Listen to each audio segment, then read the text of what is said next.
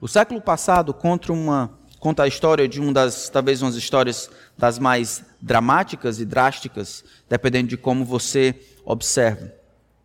Na metade do século passado, cinco jovens promissores norte-americanos, eles decidiram viajar para encontrar uma tribo, uma tribo alca, que era uma tribo desconhecida, sem nenhum contato com o evangelho. Enquanto eles viajavam e planejavam, um deles era piloto, um piloto muito promissor. A história conta que no primeiro contato que eles tiveram com esses índios, eles foram mortos, todos os cinco.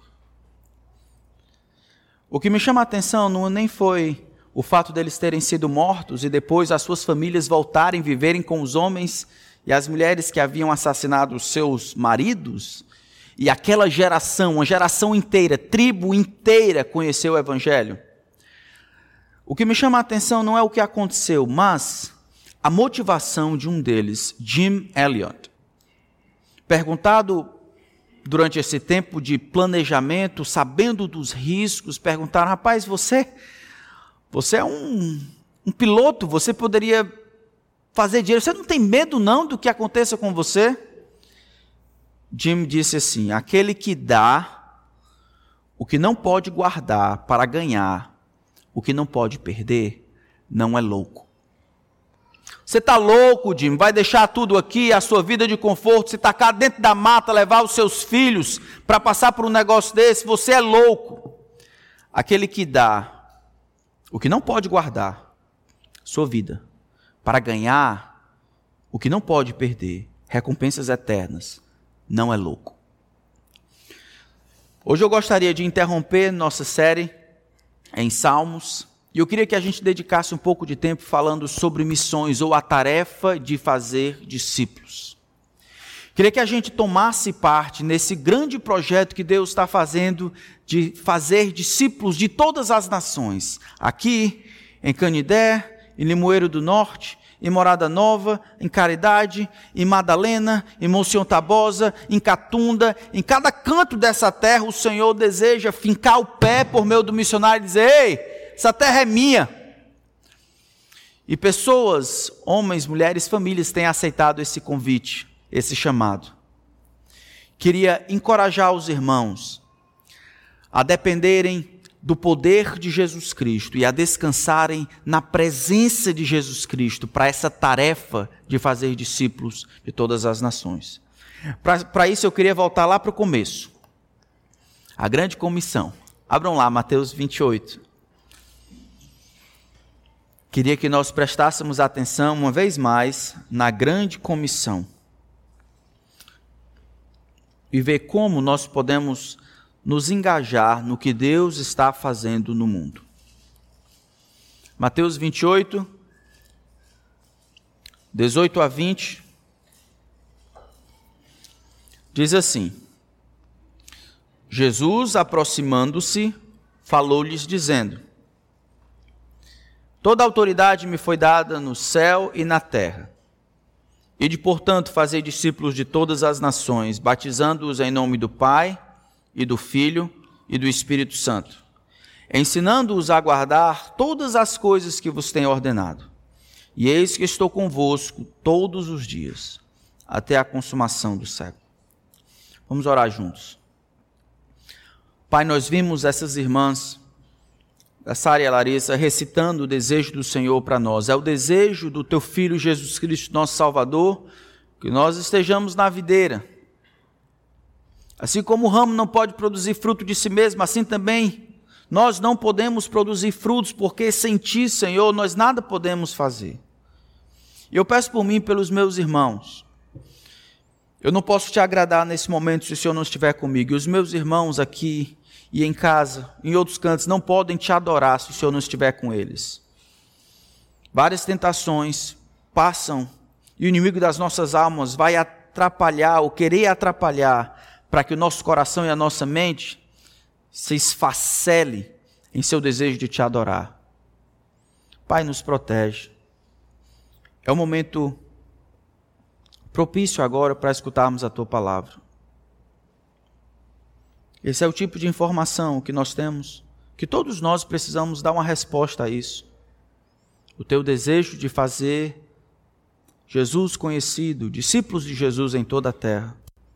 Não importa a idade, não importa o dinheiro que se tenha, não importa a instrução que se tenha. Então nos ajuda a frutificar, que a tua palavra, Senhor, nesse momento seja a nossa regra. Que o Senhor não nos permita fugir do que ela tem a dizer. Teu Espírito Santo seja o nosso professor, que ele nos instrua, nos proteja, nos instrua, nos lidere, nos exorte, nos confronte. Que ao final desse tempo o Senhor receba a glória que merece. Nos ajuda, Senhor, a obedecermos o teu desejo, a tua ordem. Em nome de Jesus. Amém. A grande comissão, ela talvez seja um dos textos mais conhecidos do cristianismo, talvez o mais um dos mais memorizados. Ela precisa ser entendida no seu contexto. Alguns dias antes, Jesus ele foi crucificado em Jerusalém ele havia sido perseguido por três anos, agora finalmente os, os principais sacerdotes e os fariseus mataram Jesus. Ora, depois de três dias, como ele havia dito, Jesus ele ressuscita. E agora, no versículo 18, ele se apresenta aos discípulos pela segunda vez já, porque alguns haviam duvidado no começo, agora como Senhor ressurreto.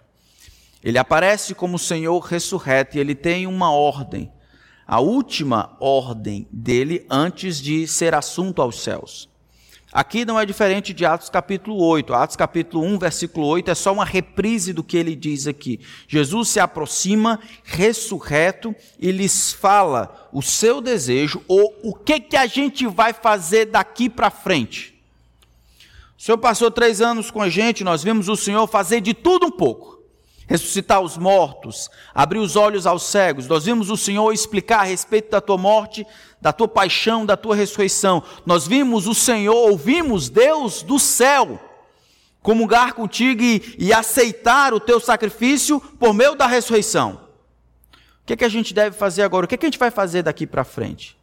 É que é o último comando de Jesus, a última ordem. Aqui é o plano de Deus para os discípulos, e os discípulos dos discípulos, e os discípulos dos discípulos dos discípulos, e para você, para mim. Não sei se vocês já assistiram Missão Impossível. Acho que eu já contei essa história. Já assistiram Missão Impossível? Aquele filme, Missão Impossível?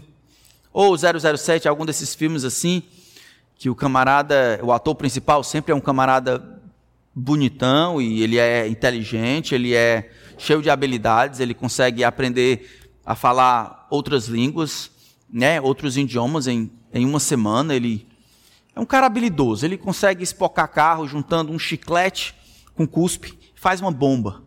É um camarada habilidoso.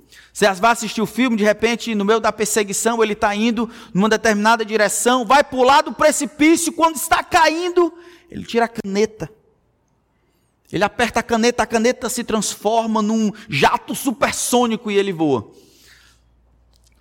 Essas missões que ele tem, missões impossíveis, sempre são sanadas pelas habilidades que, que o protagonista tem, ou pelas ferramentas que ele tem, os instrumentos que ele tem para realizar a tarefa. O que Jesus está fazendo aqui com os discípulos é muito similar, similar com, a, com o enredo da missão impossível.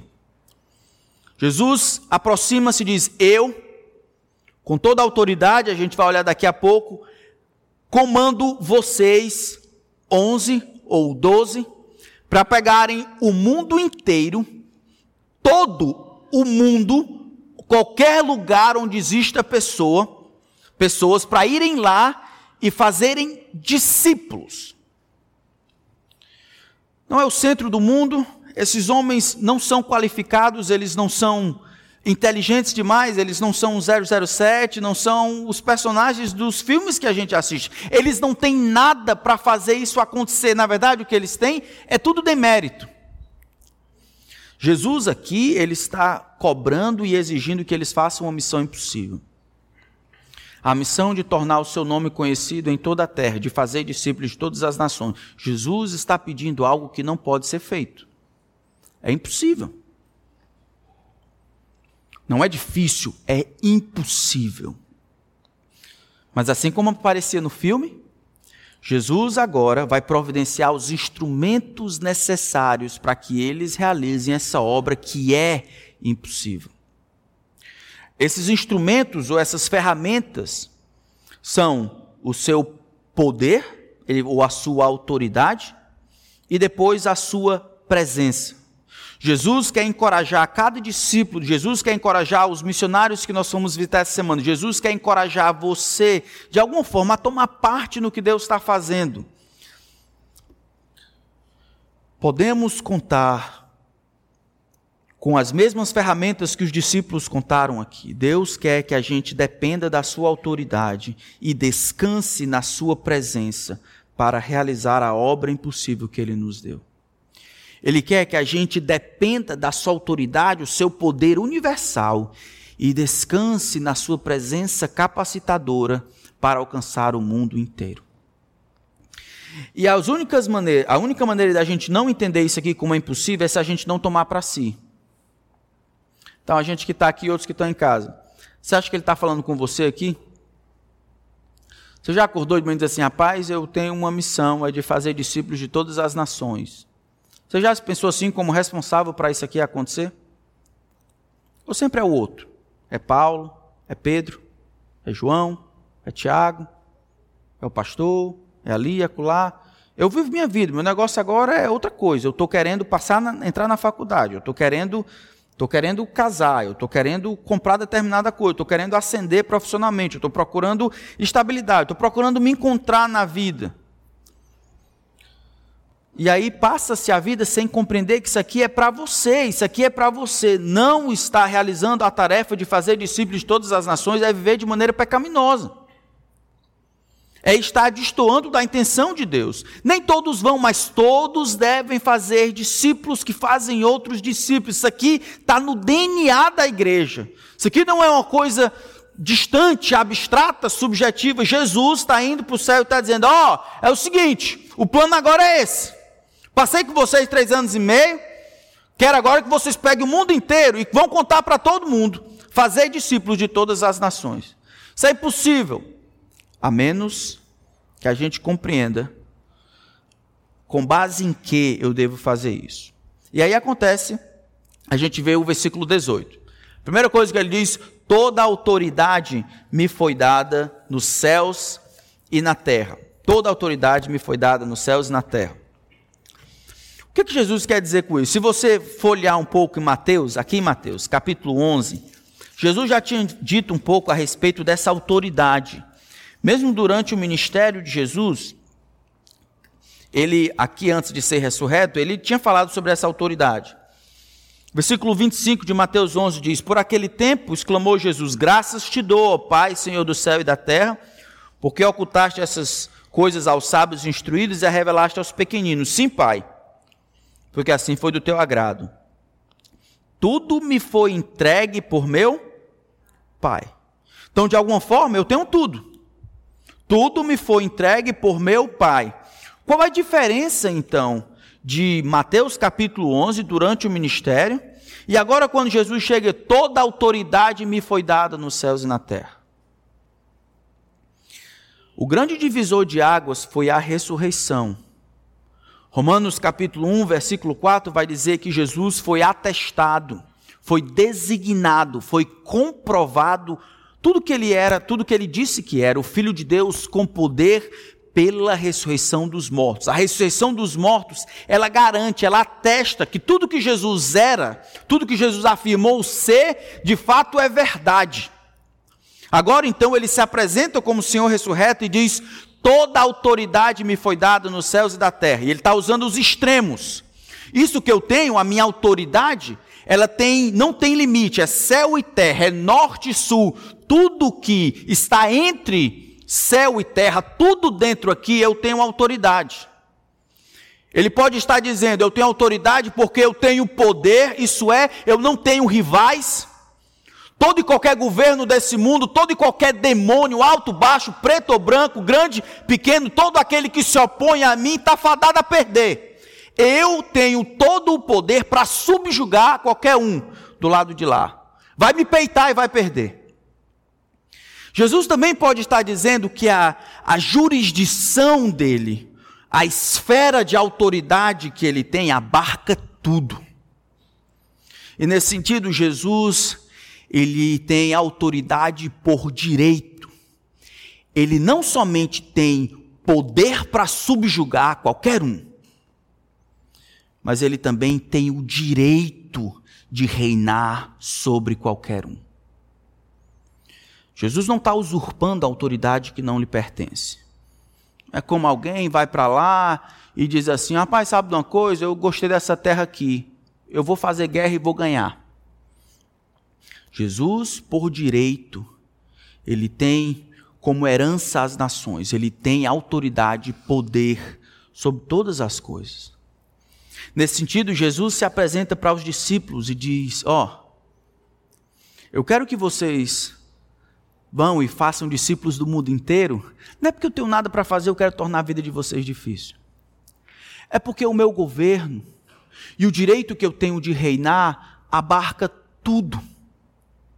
E aqui Jesus não está criando uma coisa nova. a inclusão das nações é natural. O primeiro versículo missionário nesse sentido é Gênesis 1. No princípio criou Deus os céus e a terra, ou seja, a esfera de ação, de influência, é céus e terra. O todo precisa adorar o Senhor de alguma forma. Gênesis capítulo 12, ó, de ti farei uma grande nação e te abençoarei o nome. Vem, Abraão, eu te farei bênção para todas as nações. Êxodo capítulo, acho que é o capítulo 7, quando ele está conversando com o farol, ele diz: Para isso mesmo te constituí, para mostrar em ti o meu, lembra do texto? Meu poder e para que o meu nome seja anunciado, lembra? Em, entre as nações. A mesma ideia a ideia das nações. Salmo 67. Louvem-te os povos, ó Deus. Louvem-te os povos todos. Jesus então compreende. O desejo de Deus sempre foi o todo, as nações. E aí ele diz: agora chegou a vez em que eu tenho autoridade, direito e competência para reinar sobre as nações. Eu quero que vocês vão e avisem para eles que o universo tem um novo rei. Eles não me conhecem, mas eles precisam me adorar, eles precisam se tornar meus súditos. Diga para eles, vai e proclame entre as nações: reina o Senhor. Por isso, irmãos, esse negócio das instituições do Brasil, aquele problema todo com a FUNAI que não quer que as pessoas percam a sua cultura, isso tudo está errado. Não me importa o que esses órgãos dizem, importa o que a palavra de Deus diz. Ah, tem que preservar a cultura. Preserva-se a cultura, desde que eles compreendam que acima de qualquer tradição supracultural está a vontade do Senhor para a vida daquela tribo no meio da selva.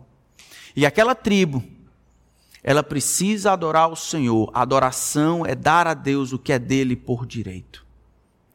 Isso é, isso é encorajador a gente foi visitar um irmão que eles mudaram, tanto em um lugar pequeno, Catunda, ou Monsenhor Tabosa. Mas eu me lembro, uma vez a gente saiu, não daqui, de outra igreja, dentro de uma Kombi, a Kombi quase pega fogo. Isso é conversa para outra história. Mas a gente resolveu encontrar as vilas que estavam no meio da BR. Saímos daqui, fomos até o Piauí encontrando as vilas, aquelas 20 casas que estavam na BR. A gente parava, alguém ia bater nas portas, outro procurava um pé de castanholeira, ia fazer o almoço, ver se pedia. Resolvemos não levar dinheiro, não levar nada, deixar que Deus ia proteger. Outros iam chamar as crianças, vamos ter EBF, vamos ter evangelismo, vamos lá, vamos para frente. Com que autoridade você sai daqui de Fortaleza, lá do Edson Queiroz, e vai dar uma de doido lá no canto quente que sou, para dizer assim: ei, eu estou aqui para dizer que esse negócio que você está adorando, esse ídolo, a sua religião, que o seu tataravô lhe ensinou, está errado. Só existe um Senhor, Jesus Cristo, e a menos que você creia nele, você deve perecer eternamente. Com que autoridade você faz um negócio desse? Sai daqui para o Timor e muda uma cultura. Sai daqui para todos esses cantos do mundo Diz para o seu colega de trabalho que ele está errado. Com graça e com verdade. Diz para a sua mãe: mãe, não é assim, está errado. Diz para o seu professor: professor, não é assim, está errado. Diz para o seu patrão: isso não é a vontade de Deus. Com que autoridade você faz um negócio desse? Não é autoridade de inteligência, de título, não é autoridade usurpada, é autoridade de Jesus.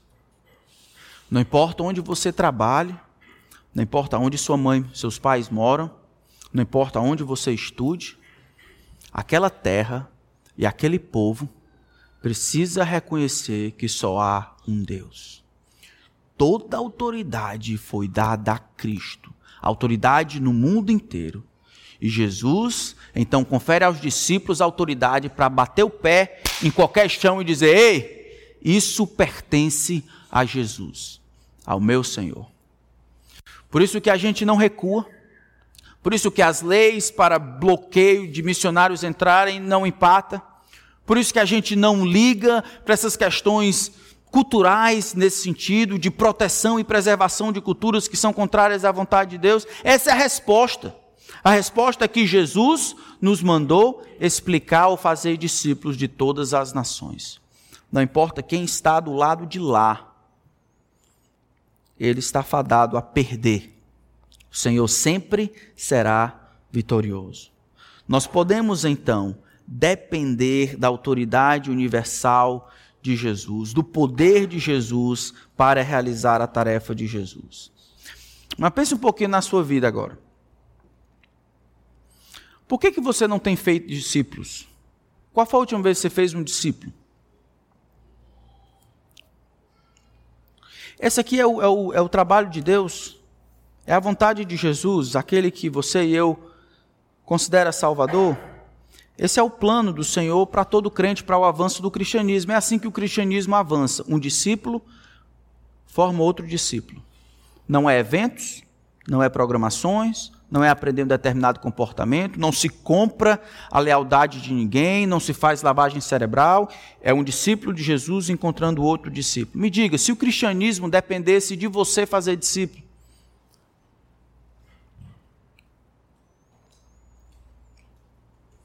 se o cristianismo dependesse de você fazer discípulo, a gente ia para onde? Veja, irmãos, eu acho que tantas vezes a gente se preocupa com muita coisa. Não tem todo o esquema espectro de santificação. A vontade de Deus para isso é essa, para aquela e para aquela outra. Como filho é para isso, casamento é dessa maneira, marido é dessa maneira, é para ensinar é dessa maneira. E aqui existe muito ativismo, isso aqui é a coisa mais fundamental. Jesus se aproxima dos seus discípulos é o seguinte: eu quero que vocês peguem esse mundo e coloquem esse mundo como campo de batalha. O mundo agora é responsabilidade de vocês. Não é responsabilidade de outras instituições, é responsabilidade de vocês como pessoas. Se engajem. E a, a, a, até que existam pessoas que não conhecem a Cristo porque não tem ninguém para contar, a obra de vocês não está acabada. A gente está fazendo o quê? Então você está fazendo o quê? Acha que é uma questão de, de idade ou capacidade? É uma questão de dinheiro? É uma questão de qualificação. Diz para esse pessoal aqui, um bando de pescador, mesmo que eles tivessem uma franquia lá, um bando de pescador em Jerusalém. Hoje a gente conhece a Cristo porque eles confiaram na autoridade de Cristo, dependeram da autoridade de Cristo, não na capacidade, não nas outras coisas. Esse deveria ser um teste para a verdadeira espiritualidade. Não quanto você sabe, mas se nos seus relacionamentos você está formando discípulo. O Senhor me salvou por sua graça. E parece meio doido, eu sei, mas a primeira coisa que eu, depois de uns dois meses, a primeira coisa que eu quis pedir, eu li esse texto, eu li o Novo Testamento várias vezes no primeiro mês. A primeira coisa que eu comecei a orar pedindo a Deus, o que, é que você ora quando você decidiu seguir a Cristo, né? Você é um novo convertido. Quais são as coisas que normalmente a gente ora? A gente ora por libertação, por determinado pecado, ou salvação da família, né? Não sei. Deus me colocou no meu coração para orar por um discípulo. Senhor, me ajuda a encontrar alguém. Eu tinha 14. Me ajuda a encontrar alguém. Alguém que eu possa ensinar a Bíblia. Um discípulo. Ajuda, ajuda para que eu possa encontrar um discípulo. Eu quero, eu quero um discípulo, alguém que eu possa ensinar. Aí você vai dizer, pastor, o senhor é doido. Não, se alguém é doido, doido é o Espírito Santo que me mostrou esse texto aqui. E aí fizemos um EBF. Muita gente não foi porque estava um problema de greve. E aí fizemos EBF, tinha algumas pessoas lá ajudando, poucas pessoas. E veio uma criança. Essa criança tinha 10 anos. E aí essa criança veio, ela escutou as histórias, ela decidiu seguir a Cristo. Era Júlio. E aí eu disse, talvez isso seja resposta de oração. Era um, um menino de 14 ensinando um de 10. Ele passou a, as férias todinha comigo. Ele ia almoçar comigo, ele ia tomar café comigo. A gente ler a, a maior parte do dia, decorar os versículos, ia estudo formal, ia passar o tempo todo, as férias todinha comigo. Depois ele foi embora. Foi embora. E a gente perdeu o contato. Doze anos depois, a gente estava tendo um EBF aqui no Edson Queiroz. Agora eu já era pastor e a gente tinha muita gente. Nesse ano a gente teve 632 crianças. Aí eu mandei um, um recado para líderes de igrejas para ver se eles podiam mandar alguém para ajudar. E eu estou lá sentado e de repente eu vejo já um rapaz grandão chegando. E aí ele diz: Tudo bom? Eu sou o Rafael. O senhor me mostrou Jesus, o senhor lembra? Há 22 anos atrás. Hoje eu sou líder de uma igreja. Isso é fabuloso, irmãos. Aí você vai dizer, mas pastor, é um menino de 14 anos. Você conhece algum descrente? Ele é um discípulo seu em potencial. Agora, o que, é que acontece? Eu acho que a gente não liga tanto. Porque não liga, não ora. Porque não ora, não pede. E porque não pede, isso não está no nosso radar. Então a gente passa anos sem dedicar e ajudar uma pessoa, talvez, que possa conhecer a Cristo, achando que isso é para os profissionais. Crie vergonha. Confesse o seu pecado. Deus pode usar qualquer um. A razão é simples, não depende das pessoas ou da habilidade das pessoas ou até da maturidade das pessoas, depende da autoridade de Jesus. O desejo de Jesus é ser conhecido e adorado em toda a terra. É Jesus que fez discípulos e agora comanda seus discípulos a fazerem outros discípulos. Pessoas dispostas a aprender de Jesus. É o que ele vai dizer aqui: vão, vão e façam discípulos. Saiam daqui. Vão e façam discípulos. O campo de vocês é o mundo. Vão lá, façam discípulos. Como assim? O que é um discípulo? Um discípulo é alguém que se batiza ou se identifica com Cristo, com o Pai e com o Espírito Santo. É alguém também que aprende a guardar todas as coisas que Jesus ordenou. Isso é um discípulo. Ele não tem todas as habilidades, ele não é uma pessoa enigmática, não é um bicho, um ser de outro mundo, é alguém que tá, se identifica com Cristo na sua morte, sepultamento e ressurreição por meio do batismo, e alguém que está aprendendo de Jesus. Não existe um discípulo que não voluntariamente abraça essas duas coisas. Quer se identificar com Cristo em sua morte, sepultamento e ressurreição? Quer aprender de Jesus. Agora, se eu e você queremos aprender de Jesus, vamos aprender isso aqui primeiro. Para que, que você é um discípulo? Para que, que eu sou um discípulo? Para formar outros discípulos. Vamos se engajar com o que Deus está fazendo no mundo. É isso que Deus está fazendo no mundo. Aqui, ali e além, Ele está usando o seu povo para que discípulos formem outros discípulos, para que relacionamentos discipulares surjam para que as pessoas aprendam de Jesus, se identifiquem com Jesus. E aí você pode fazer isso. É, é, isso é tão simples, irmãos. Que você precisa para conversar com alguém e dizer, rapaz, eu queria te ensinar a respeito de Jesus. Vamos para frente. Achamos que as coisas são complicadas. e por acharmos que as coisas são complicadas, achamos que temos justificativa para fazer, para deixar de fazer o que Jesus nos chamou. E acabando por fazer isso, acabamos diminuindo a força da autoridade de Jesus. Colocamos força em outros mandamentos. Esquecemos esse mandamento que sumariza o desejo de Deus para a igreja, para o porvir. Eu quero que a igreja ganhe o um mundo, fazendo discípulos, um a um, de todas as nações. Mas aí você pode pensar, mas pastor, eu não posso fazer discípulo sendo meu filho, não? Eu tenho três, eu faço discípulo meu filho, não vale não, isso aqui não conta não? Eu vou dizer, conta, mais ou menos.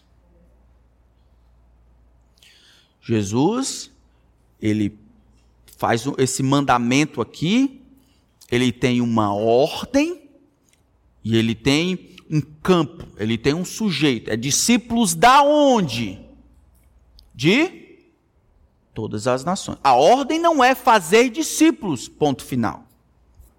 A ordem é fazer discípulos de todas as nações. Por isso que todo cristão maduro ele vai estar engajado de alguma forma, orando, procurando saber, lendo biografia, desafiando seus filhos, tendo informação, orando por missões, investindo na obra missionária, indo visitar os missionários, conversando com eles, encorajando os irmãos, pensando em ir. Mas a gente precisa estar engajado com o todo, assim é se achar que é suficiente. Eu estou fazendo discípulos do meu filho. Isso não é suficiente, não para cumprir essa grande comissão. Pode ser suficiente para a sua grande comissão, para a minha grande comissão, mas para a de Jesus, não. Porque Jesus merece e tem autoridade sobre a sua casa, sobre o seu estado, sobre o Brasil, sobre a América do Sul, sobre as Américas, sobre o universo inteiro. Jesus é o Rei do mundo. E até que as pessoas ouçam a gente não pode parar de cantar, de dizer: Reina o Senhor entre as nações. Então a obra é gigantesca, é impossível. Nós podemos, no entanto, descansar, ou melhor, depender da autoridade universal de Jesus. E aí no versículo 20, no final, ele diz assim: ensinando-os a guardar todas as coisas que vos tenho ordenado. E eis que estou convosco todos os dias, até a consumação do século. Então, se nós podemos depender da autoridade de Jesus nessa tarefa, nessa missão impossível, nós devemos depender da autoridade, do poder universal de Cristo, nós devemos também descansar na presença capacitadora de Jesus. Acho isso muito legal. Jesus acaba de dizer o seguinte, ó: Isso aqui vocês vão fazer, vocês vão morrer tentando. Eu estou dando para vocês uma tarefa que é impossível de ser feita. É impossível. Vocês vão morrer tentando. E foi o que aconteceu. E os outros vão tentando em todo o tempo. Então, diante dessa grandeza, da grandeza da dificuldade envolvida no, no plano de fazer discípulos de todas as nações, eu acho que ele diz: e essa parte eis que estou convosco, esse eis aí que a gente não diz muito, esse eis quer dizer, ei, estamos junto. É isso que quer dizer. Jesus está dizendo, peraí, rapaz. Eu acho que é quase como se os discípulos começassem a tremer. Como é que é? Todas? Todas. Isso quer dizer todo, todo. Todas. Tudinho, tudinho mesmo. Tudinho. Todas as nações. É, todas as nações. E acho que eles começaram a ver, rapaz. É mesmo? É. Ele, mas tenha calma. Respire fundo. Paciência. Eu estou convosco todos os dias. Não importa quanto tempo durar essa tarefa, eu estou convosco todos os dias, até a consumação do século. Aqui nós encontramos um padrão. Um padrão na história da redenção. O que parece, assim como acontece com aquelas balanças antigas, tantas vezes o peso, a grandiosidade da tarefa é contrabalanceada com a grandeza e a enormidade de quem vai junto. Êxodo capítulo 4. Moisés, vem cá. Eu vou libertar o meu povo, eu vou usar você. Eu? Não, Senhor, é, é, o maior exército do mundo. O Senhor vai libertar o seu povo por mim? É. E depois de Moisés ficar sem entender, ele termina dizendo: Moisés, eu serei contigo. A enormidade da tarefa, ela é contrabalanceada com quem está lá, com a grandeza da pessoa envolvida na execução da tarefa, na, execução da tarefa, não do instrumento humano, mas do poder e na capacidade divina. Você olha mais na frente, Josué é responsável agora por eliminar Jebuseus, Ferezeus, Cananeus, todos esses povos sem ter tido, ou melhor, sendo, tendo sido escravo por 400 anos. O povo não sabe desenhar um ó com a quenga. Não sabe atirar, não sabe, não sabe. Agora, eles têm que tomar posse da terra que Deus deu. E Deus diz para Josué: Não temas nem te espantes. Não te mandei eu. Você é forte, corajoso. Isso não é suficiente. Não temas nem te espantes. Por quê? Porque o Senhor, teu Deus, é contigo, por onde quer que andares. A grandeza da tarefa, a impossibilidade da tarefa é contrabalanceada com a grandeza e o poder acessível em quem vai com o instrumento. E de por todo mundo. Pregar o evangelho a toda criatura. Abra o mundo, abra o mapa. E olhe os lugares onde as pessoas não conhecem a Cristo, não conhecem não porque alguém não falou, não conhecem porque mesmo que elas quisessem, não tem ninguém, nenhuma presença cristã, nenhuma rádio, nada que possa ser luz e, e ajudar as pessoas a crer. São pessoas inalcançáveis. São povos não alcançados. Não porque não tem gente lá, mas mesmo que eles quisessem, não, não tem ninguém. Abra o mapa, pegue todo mundo, vá para lá. Como é que a gente vai fazer isso? Estou com vocês. Eu estarei com vocês todos os dias, até a consumação do século. Eu vou com vocês. É o que acontece, por exemplo, em Atos capítulo 18. Paulo está em Corinto, o pessoal quer matar ele para variar. Ele está falando de Jesus, as coisas estão complicadas, ele está meio desanimado. À noite, Jesus vem, eu imagino, toca e diz: Paulo, eu, eu estarei contigo, ninguém te ousará fazer mal. Eu tenho muita gente nessa cidade. Fale e não te cales. Irmãos, Deus tem muita gente nesse mundo todo. Olha o mundo. Tá certo, a gente tem 22 missionários. É suficiente? E agora, quando momentos como esse de pandemia surgem, é testado o nosso interesse, o nosso, a nossa disposição para, se não vamos, pelo menos estarmos envolvidos na obra missionária, que é o meu desejo para a igreja. Que todo mundo, do menor ao maior, esteja envolvido, engajado de alguma forma com o que Deus está fazendo no mundo, com a tarefa de fazer discípulos. No momento como esse, a gente vai testar o que é importante para nós.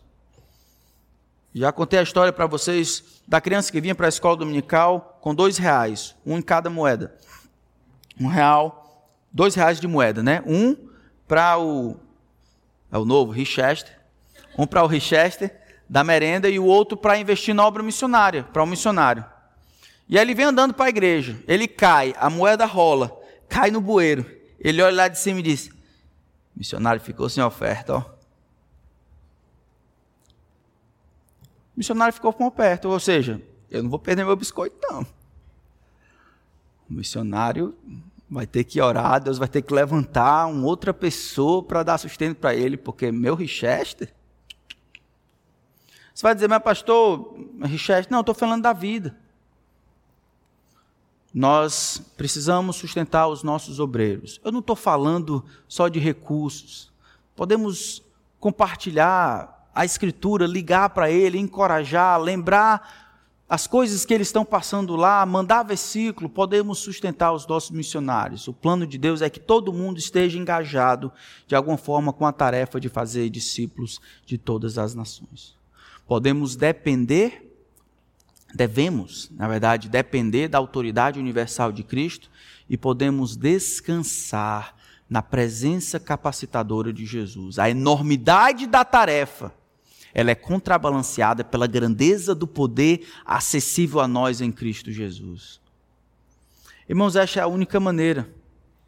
É a única maneira da gente cruzar cruzar os últimos os últimos limites. Você olha no mundo, não tem mais nenhum canto fácil. Os cantos fáceis foram todos alcançados.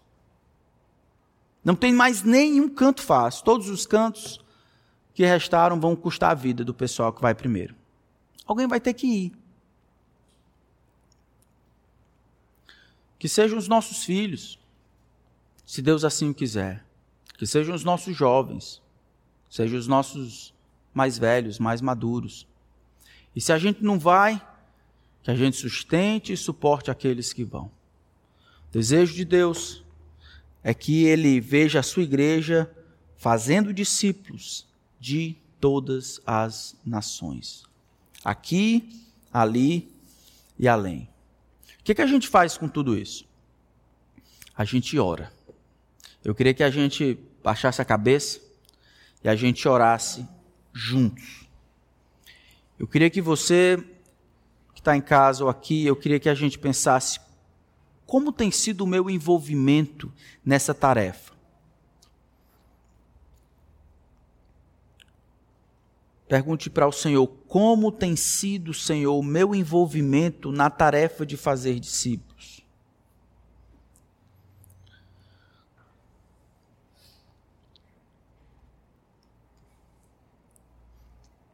Será que tem algum pecado que eu preciso confessar? Será que eu preciso pedir ajuda a alguém para aprender como fazer e o que fazer, o próximo passo a tomar? Se o cristianismo, a salvação do mundo, dependesse do meu envolvimento com a obra de fazer discípulos aqui, ali e além, qual seria a cara da igreja?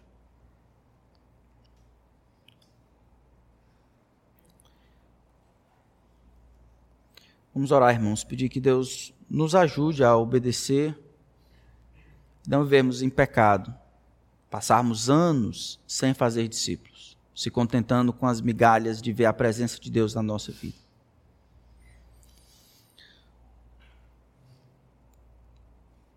Senhor, eu queria te louvar pela tua palavra.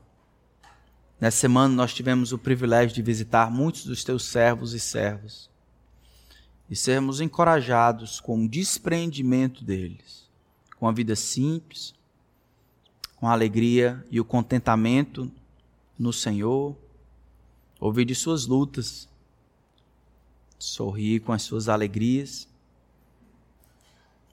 Eu queria pedir mais disso. Eu queria pedir que o Senhor desse à, à Igreja do Planalto uma mentalidade de discipulado que não seja suficiente saber a respeito dos missionários ou correr para levantar o alvo missionário. Que todos nós, do maior ao menor, possa ser um, um discípulo que faz outro discípulo. Sempre antenado em como o Senhor pode usar, acordado para o desejo do Senhor de encontrar pessoas do nosso lado e além. Senhor, tem misericórdia daqueles Passam anos, tem passado anos, sem ao menos tentar fazer um discípulo. De procurar por pessoas, alunos, aqueles que o Senhor tem cuidado, tem levantado, tem desafiado para estudar o Evangelho. Senhor, perdoa-nos do egoísmo, da insensibilidade, do ativismo emocional ao invés da concentração profunda, diária, no desejo claro do Senhor de ter discípulos entre todas as nações. Ajuda-nos, Senhor, porque nós precisamos de Ti. Convence-nos dos nossos pecados, tira a escama dos nossos olhos, para vermos aonde nós estamos dedicando nossos melhores anos, nossa energia, nosso recurso. Essa é a tarefa, Senhor. Ninguém poderá fazer no nosso lugar. Isso não pode ser transferido para outros. Protege a nossa igreja de pagar para ter uma consciência limpa, para que os missionários façam um trabalho que é meu, que é nosso. Que todos nós possamos nos esforçar para fazer discípulos de todas as nações, dependendo da autoridade e poder universal do Senhor sobre tudo. E assim nos livra do medo dos outros descansando na presença capacitadora do Senhor. E assim, não confiando em nós mesmos. Faz isso, Senhor. Em nome de Cristo. Amém.